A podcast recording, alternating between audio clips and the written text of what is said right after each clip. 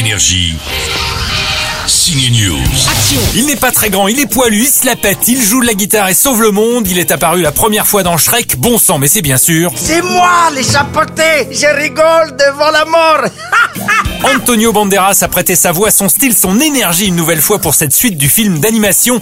Le chapeauté 2, la Black Widow, Florence Pugh y joue la méchante boucle d'or, sorte d'Harley Quinn à la tête d'un trio d'ours, mais mon préféré c'est le loup. Il incarne la mort et il est très réussi. Mauvaise nouvelle. Tu es mort. Que va-t-il faire de sa dernière vie? C'est à découvrir dans le chapeauté 2.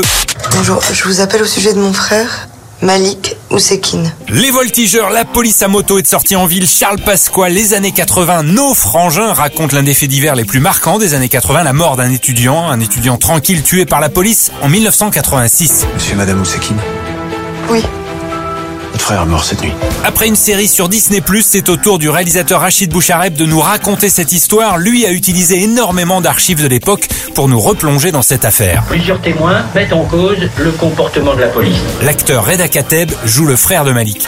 Moi j'avais euh, 9 ans le- lors de la mort de Malik Ousekine. Donc quand on est enfant, euh, une chose comme celle-là euh, reste reste gravée après euh, avec vous. Euh, moi j'ai parlé avec pas mal de de lycéens qui m'ont eux fait me rendre compte à quel point euh, ce film parlait aux générations d'aujourd'hui.